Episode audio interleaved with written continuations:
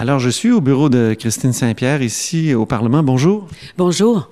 Euh, c'est le 6 décembre, évidemment. Le 6 décembre, euh, c'est euh, cette commémoration euh, d'un événement épouvantable. Euh, où vous, en, le 6 décembre 89, vous étiez journaliste. Racontez-nous un peu comment ça s'est passé à ce moment-là.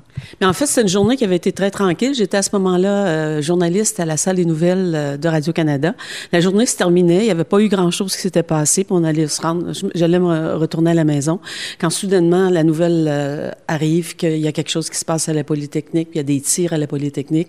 Alors là, évidemment, tout le monde se met en branle. Les, les affectateurs dépêchent les reporters et moi, on me dépêche euh, à l'hôpital général de Montréal pour aller attendre, euh, attendre les ambulances parce qu'on sait, on, on apprend qu'il y a des victimes, mais l'information circule au compte-goutte. C'est très, très difficile d'avoir de l'information. On sait que c'est grave et on sait qu'il faut être sur le terrain. Alors moi, je me dirige vers l'hôpital général de Montréal et là, évidemment, on attend, on attend, on attend et il se passe pas grand-chose. Et là, la rumeur commence à circuler que les victimes sont toutes des femmes et qu'il y a beaucoup de victimes et c'est vraiment un choc pour tout le monde, personne qui peut imaginer qu'une catastrophe comme ça puisse se produire. Mais encore là, il faut être, bon, vous le savez, vous êtes journaliste, quand on couvre des événements aussi intenses, il faut rester très concentré. Il faut essayer d'avoir les nouvelles les plus exactes possibles. C'est comme je vous disais, ça circule au compte-goutte. On, on, écoutait beaucoup CKAC à l'époque parce que CKAC, comme vous le savez, était euh, déjà en émission spéciale. Alors, euh, ils avaient de l'information un peu plus exacte, mais il fallait toujours confirmer et c'est ça qui était, qui était le plus difficile. En même temps, c'est, c'est l'angoisse de savoir combien, est-ce que, est-ce que le, tueur est, est, encore là? Est-ce qu'il est mort? Est-ce qu'il, est-ce qu'il était seul? Puis là, il y a beaucoup de choses aussi qui circulent autour.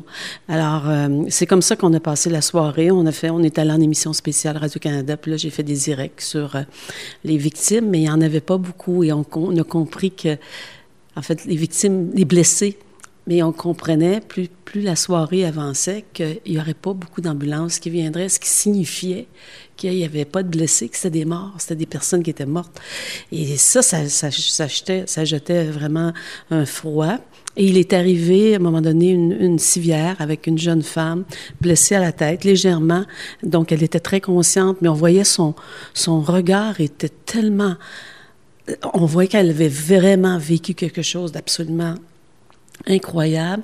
Elle était calme, elle n'était pas paniquée, elle parlait très lentement, elle nous expliquait ce qu'elle avait vu. Puis c'était comme si on était dans un, moment où elle, elle, elle, réalisait qu'elle était encore en vie, mais en même temps, il y avait, quelque chose qui s'était brisé chez elle.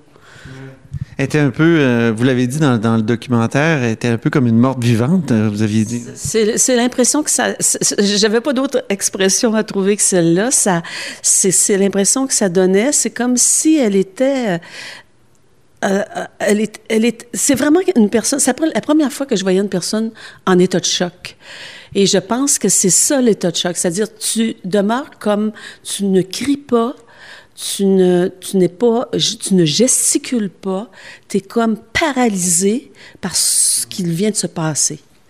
Totalement tétanisé par, euh, par l'horreur, euh, les choses atroces qu'elle qu'elle a dû voir et, qu'elle vous racontait. Mais ce qui est étonnant, c'est que comme journaliste, vous avez pu lui parler.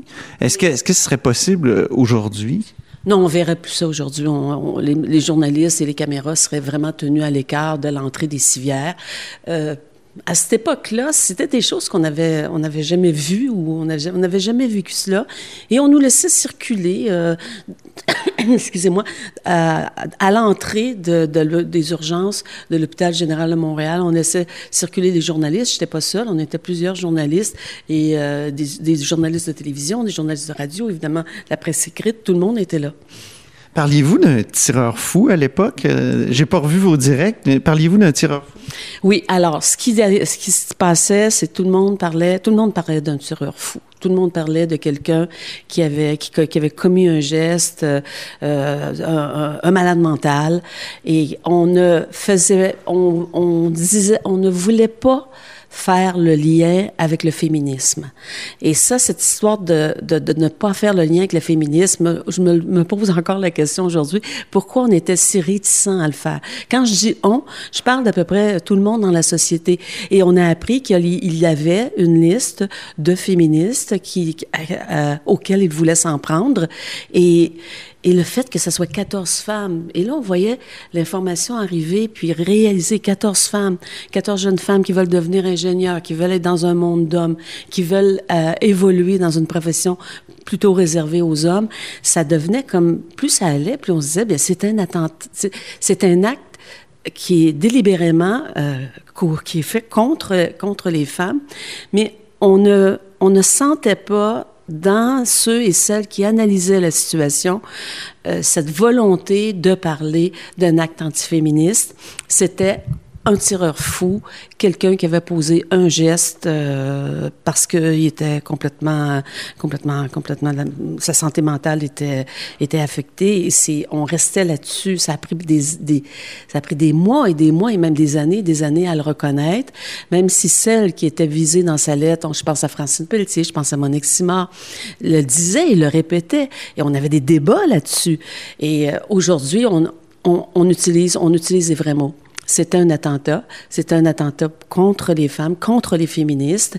Et c'était un, un, un, jeune homme qui s'était, aujourd'hui, on pourrait dire, radicalisé il s'est radicalisé parce que on voyait dans la lettre qu'il avait écrite qu'il euh, qu'il allait euh, qu'il avait préparé son coup minutieusement, qu'il en voulait aux féministes, qu'il en voulait à la cause féministe. Il avait il avait euh, repéré des femmes qui dans sa tête étaient trop féministes et qui voulaient déranger l'ordre social que lui souhaitait, c'est-à-dire que les hommes aient plus de place que les femmes et que les femmes n'aient pas leur place dans des dans des dans des secteurs où les hommes euh, euh, évoluait.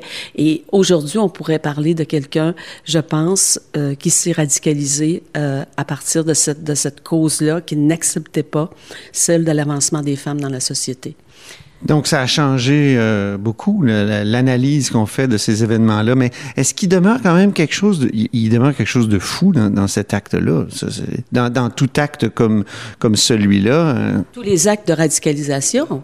Euh, mais il, il, a, il a mijoté son affaire. Il s'est alimenté à ce qu'il voyait, à ce qu'il lisait à la télévision, à la radio. C'est pas quelqu'un qui l'a radicalisé. Il s'est radicalisé, radicalisé lui-même.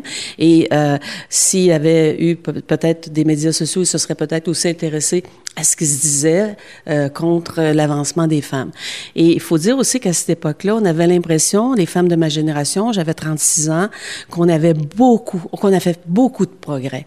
On avait fait le progrès d'entrer, d'aller de plus en plus à l'université, médecine, avocat, ingénieur. On avait l'impression aussi qu'on avait progressé sur le plan euh, de, de, de, de, notre vie personnelle, c'est-à-dire euh, la question de, de la contraception.